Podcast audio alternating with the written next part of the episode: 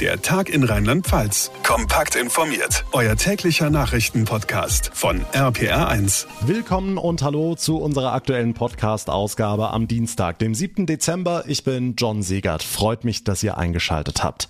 Der 26. September, die Bundestagswahl, ist noch gar nicht so lange her, zehn Wochen etwa. Und seit heute ist es offiziell, wir haben eine neue Bundesregierung. SPD, Grüne und FDP haben am Vormittag ihren Koalitionsvertrag unterschrieben und damit die allererste Ampelregierung im Bund besiegelt. Wann sie jetzt so richtig ihre Arbeit aufnehmen wird und was die Parteien als erstes angehen wollen, dazu gleich mehr hier im Podcast. Außerdem werfen wir natürlich auch heute einen Blick auf die aktuelle Entwicklung in Sachen Corona. Der Landtag in Mainz ist heute zu einer Sondersitzung zusammengekommen, hat die Pandemiegefahr für Rheinland-Pfalz wieder festgestellt.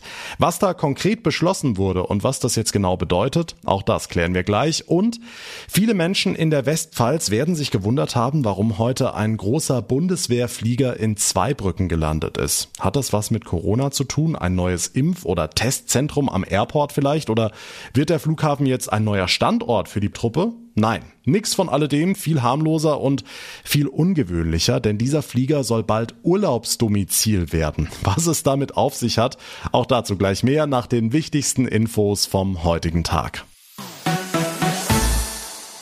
Es ist vollbracht. Zweieinhalb Monate nach der Bundestagswahl haben die Ampelparteien, also SPD, Grüne und FDP, heute den Koalitionsvertrag unterschrieben.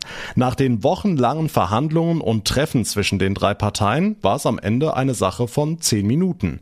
RPA1-Reporter Felix Christmann, das heißt, jetzt kann's losgehen, oder? Ja, absolut. Äh, morgen steht noch die Vereidigung von Bundeskanzler Olaf Scholz und dessen Kabinett an. Und dann ist aber alles ganz offiziell besiegelt. Und die Ära von Angela Merkel endet damit dann auch.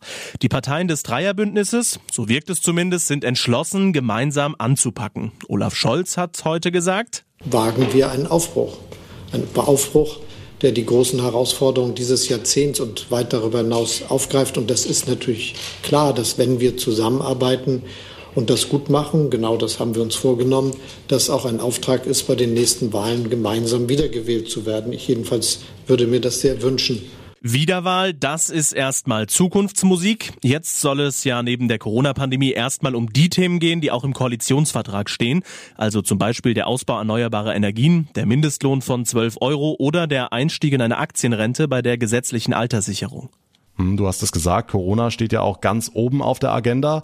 Deshalb wollen die Ampelparteien ja das Infektionsschutzgesetz gleich mal verschärfen. Genau, und das bis Ende der Woche noch. Geplant sind unter anderem eine Impfpflicht für Beschäftigte im Pflegebereich in Geburtshäusern oder Altenheimen ab Mitte März kommenden Jahres. Zudem sollen auch Apotheker, Zahn- und Tierärzte gegen Corona impfen dürfen, wenn sie die fachlichen Voraussetzungen dazu haben. Und äh, Krankenhäuser sollen finanziell entschädigt werden, wenn sie in finanzielle Schieflage kommen, zum Beispiel durch ausgefallene Operationen. Über diese Maßnahmen wurde dann heute auch in einer Sondersitzung im Bundestag debattiert. Die Ampelparteien verteidigten ihre Pläne, während äh, CDU und AfD fanden, das alles kommt ein bisschen zu spät. Okay, nochmal zurück zur Ampelregierung, Felix. Schon in den letzten Tagen hatten die Parteien ja ihre Ministerinnen und Minister benannt. Gab es denn die ein oder andere Überraschung? Also die meisten Schlagzeilen, die gab es gestern, als klar wurde, SPD-Gesundheitsexperte Karl Lauterbach wird Bundesgesundheitsminister.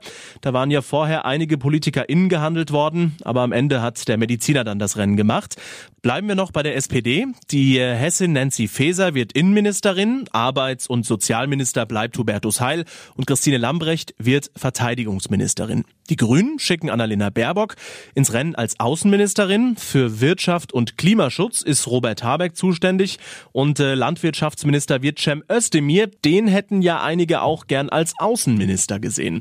Und äh, bei der FDP, da war ja schnell klar, Christian Lindner wird Finanzminister und der Rheinland-Pfälzer Volker Wissing Digitalminister. Gut zweieinhalb Monate nach der Bundestagswahl haben SPD, Grüne und FDP heute ihren Koalitionsvertrag unterschrieben. Morgen soll dann Olaf Scholz zum neuen Bundeskanzler gewählt werden. Die Infos von Felix Christmann, dank dir. Das Ende der epidemischen Notlage. Klingt schon nach Corona ist vorbei, oder?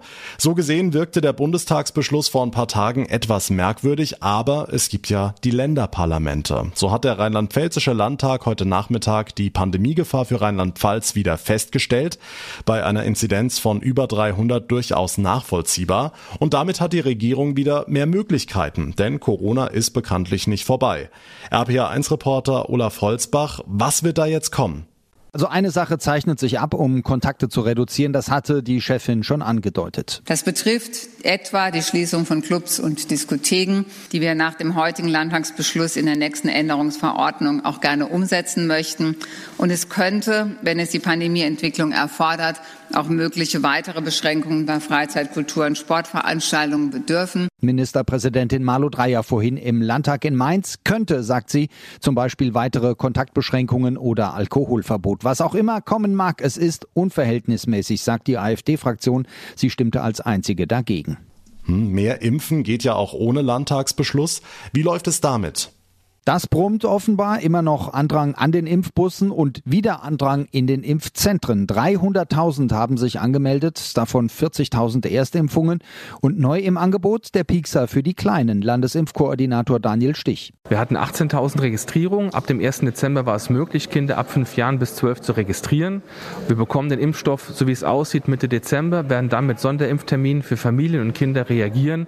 Wir werden uns Mühe geben, an den Familientagen speziell für die kleinen äh, Gäste so sozusagen auch nochmal ein Angebot zu machen, dass sie sich wohlfühlen. Ordentliche Zahlen, die angepeilte Million bis zum Jahresende werden wir schaffen, heißt es. Groß und klein in Rheinland-Pfalz beim Impfen und die Landesregierung hat wieder mehr Möglichkeiten im Kampf gegen die Pandemie. Die Infos von Olaf Holzbach. Jetzt gilt ja seit knapp zwei Wochen 3G am Arbeitsplatz und im Nahverkehr, seit dem Wochenende sogar 2G im Einzelhandel. Und siehe da, die strengeren Regeln zeigen offenbar die gewünschte Wirkung. Wir haben es gehört, die Impfzentren im Land spüren eine höhere Nachfrage nach Erstimpfungen. RPA1-Reporterin Maike Korn, du hast die aktuellen Zahlen aus Ingelheim in Rheinhessen. Hessen. Wie sieht's denn da aus? Der Anteil der Erstimpfungen liegt tatsächlich bei etwa 25 Prozent. Das entspricht rund 140 Menschen am Tag, die sich hier die allererste Spritze abholen und damit ja auch die Impfquote steigern. Das große Ziel im Kampf gegen die Pandemie. Der Leiter des Impfzentrums Matthias Hirsch hofft, dass dieser Trend noch länger anhält. Weil jede Impfung, jede Erstimpfung ist natürlich ein Gewinn für alle und äh, das wollen wir auch weiter hochhalten. Also ich hoffe, dass noch viele Leute sich entscheiden, vor Weihnachten sich erst impfen zu lassen. Als Zielmarke hatte das Land Rheinland-Pfalz insgesamt ja gut eine Million Impfungen bis Jahresende angepeilt. Hm, woran liegt es denn, dass sich jetzt doch mehr ungeimpfte dazu durchringen können? Sind es tatsächlich die neuen Einschränkungen? Ja, das wird wahrscheinlich jede und jeder Einzelne für sich ganz individuell beantworten, aber in den Gesprächen hört man schon raus, dass der Druck auf die ungeimpften deutlich zugenommen hat. Sich jeden Tag testen zu müssen, um arbeiten gehen zu können, Gar keine Restaurantbesuche und kein Sport mehr, das spielt eine Rolle. Nochmal Matthias Hirsch. Naja klar, es wird natürlich jetzt enger, wenn man nicht geimpft ist. Die Einschränkungen werden größer und das wird sicherlich einige Leute noch motivieren können, äh, sich bei uns impfen zu lassen. Die Impfstraßen in Ingelheim stehen dafür auch weiterhin bereit. Der Betrieb läuft unter Volllast. Die strengeren G-Regeln im Alltag führen zu einer deutlich höheren Nachfrage nach Erstimpfungen. Die Infos von Maike Korn. Was ist sonst heute wichtig? Das hört ihr jetzt in unserem Nachrichtenüberblick und den hat nochmal Felix Christmann für euch. Viereinhalb Monate nach der Flutkatastrophe im Ahrtal ist die Erdgasversorgung nahezu komplett wiederhergestellt. Energieversorger EVM hat 25 Millionen Euro in den Wiederaufbau des Gasnetzes investiert. RPA1-Reporter Dirk Köster. Insgesamt musste die EVM 133 Kilometer zerstörte Gasleitungen neu verlegen oder reparieren. Gelungen sei das mit der Unterstützung zahlreicher Partner aus ganz Deutschland. Bis auf wenige Ausnahmen seien alle intakten Gasheizungen im Ahrtal jetzt wieder in Betrieb. Insgesamt waren 8250 Netzanschlüsse im Kreis Ahrweiler von der Flut betroffen. Lediglich zehn Haushalte warten jetzt noch auf ihren Anschluss. Auf FahranfängerInnen könnten deutliche Verschärfungen zukommen. Wie die Rheinische Post berichtet, planen die VerkehrsministerInnen der Länder eine umfassende Reform der Regeln. Im Gespräch ist demnach unter anderem die Probezeit für FahranfängerInnen von zwei auf drei Jahre zu verlängern. Hintergrund sei, dass junge FahrerInnen immer noch das mit Abstand höchste Unfallrisiko im Straßenverkehr hätten. Die EU-Umweltagentur warnt weiter vor einer gesundheitsschädigenden Menge an Schadstoffen in der Luft. 97 Prozent der städtischen Bevölkerung in der EU sind demnach Feinstaubkonzentration ausgesetzt, die über den Grenzwerten der Weltgesundheitsorganisation liegen. Auch die Belastung mit Stickstoffdioxid und bodennahem Ozon sei fast überall zu hoch. Als Ursache nennt die EAA vor allem den Straßenverkehr sowie Emissionen aus Industrie und Landwirtschaft. Nach dem Vulkanausbruch auf der indonesischen Insel Java steigt die Zahl der Todesopfer. Bislang wurden nach Angaben des Katastrophenschutzes 34 Leichen geborgen. Fast 20 Menschen wurden demnach noch vermisst. Der Vulkan Semeru im Osten von Java war am Samstag ausgebrochen. Etliche Dörfer wurden unter teils meterhoher Asche begraben. Mehrere tausend Menschen mussten sich in Sicherheit bringen. Es ist eine weitere Hiobsbotschaft für viele Menschen nach der Flutkatastrophe Mitte Juli. Das Krankenhaus im Trierer Stadtteil Erang wird wegen der großen Schäden nicht wieder öffnen. Nach 120 Jahren ist Schluss. RPA1-Reporter Martin Sauter, ist diese Entscheidung denn endgültig?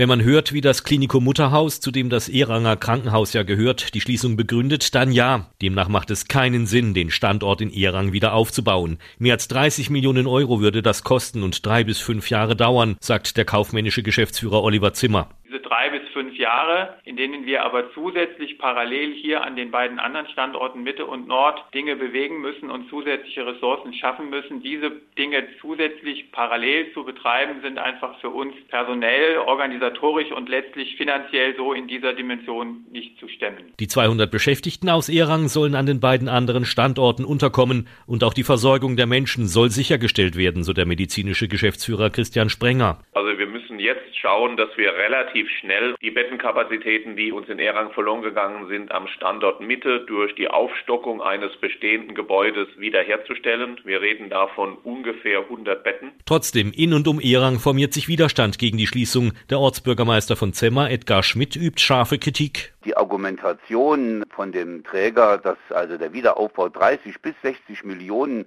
kosten würde, zeigt mir, dass die überhaupt keine Untersuchung zunächst mal angestellt haben, was denn konkret der Wiederaufbau kostet. Also der Verdacht liegt doch wirklich nahe, dass die geschätzten Zahlen oder einfach in Raum gestellten Zahlen für den Wiederaufbau einfach an Haaren herbeigezogen wurden. Inzwischen wollen sich mehrere Gemeinden gegen die Schließung des Eranger Krankenhauses wehren.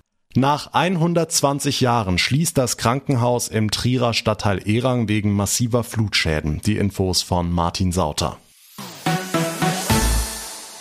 Ganz anderes Thema. Dass in der Westpfalz große Militärflieger landen, das ist nun wahrlich nichts Neues. Stichwort Rammstein. Aber das hier ist schon was Besonderes. In Zweibrücken ist heute ein Transportflugzeug der Bundeswehr gelandet und das wird jetzt zum Ferienhäuschen umgebaut.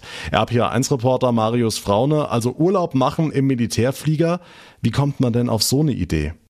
Ja, es hilft vielleicht schon mal, ehemaliger Soldat zu sein, so wie Dominik Weil. Als die Bundeswehr alte Flugzeuge aussortierte, fragten er und seine Kameraden sich, was passiert eigentlich mit diese ganze tolle Flugzeuge? Wir sind nun halt alle, alle Flugzeugfans. Ja, und habe festgestellt, die werden wohl weitestgehend verschrottet. Das ist natürlich viel, viel, viel zu schade. Deshalb will der jetzige Reiseunternehmer einer alten Transallmaschine neues Leben einhauchen. Sie wurde in Krisenregionen eingesetzt, um Geräte und Verletzte zu transportieren. Und an sie dran zu kommen, das war gar nicht so einfach. Das ist natürlich eine Schnapsidee. Du kannst doch nicht als einzelner Mensch dahin gehen zur Bundeswehr und sagen, ich will jetzt eine 29 Tonne Transall kaufen. Aber tatsächlich nach über acht Jahren hat es geklappt. Heute Vormittag ist die etwa 30 Meter lange Maschine gelandet in Zweibrücken am Flugplatz. Jetzt soll der Umbau beginnen. In den nächsten drei Tagen wird sie erstmal demilitarisiert. Das heißt also, diese Techniker, die werden einzelne Teile aus dem Flieger rausholen. Dann werden wir sie in den nächsten Monaten bis einschließlich Sommer äh, für verschiedene Zwecke hier einsetzen. Und im Spätsommer fangen wir dann an, sie umzubauen, auf das wir dann im Jahr 2023 eröffnen können. Übernachten im ehemaligen Bundeswehrflieger, das soll bald in der Westpfalz möglich sein. Trallhotel nennt Dominik Weil seine Erfindung. Tja, vielleicht eine Überlegung für den nächsten Urlaub. Die Infos von Marius Fraune. Dank dir. Und das war's für heute hier im Podcast. Ich würde mich sehr freuen, wenn ihr mir eine Bewertung hinterlassen würdet, zum Beispiel bei Apple Podcasts und wenn ihr mir euer Feedback schickt. Da ist in den letzten Tagen einiges bei mir eingetroffen über die unterschiedlichsten Wege, insbesondere zu unserer Spezialausgabe zum Pro und Contra der Corona-Impfpflicht. Vielen, vielen Dank für jede einzelne Nachricht. Ich kann schon mal einen Ausblick geben. Morgen in der Folge werden wir viele Fragen hier im Podcast Podcast beantworten. Wenn auch ihr Fragen, Anregungen, Kritik oder Feedback habt, dann schreibt mir bitte. Alle Kontaktmöglichkeiten findet ihr in der Folgenbeschreibung. Mein Name ist John Segert. Ich bedanke mich ganz herzlich für eure Aufmerksamkeit, für euer Interesse. Wir hören uns dann in der nächsten Ausgabe morgen Nachmittag wieder. Bis dahin eine gute Zeit und vor allem bleibt gesund. Der Tag in Rheinland-Pfalz, das Infomagazin, täglich auch bei RPR1. Jetzt abonnieren.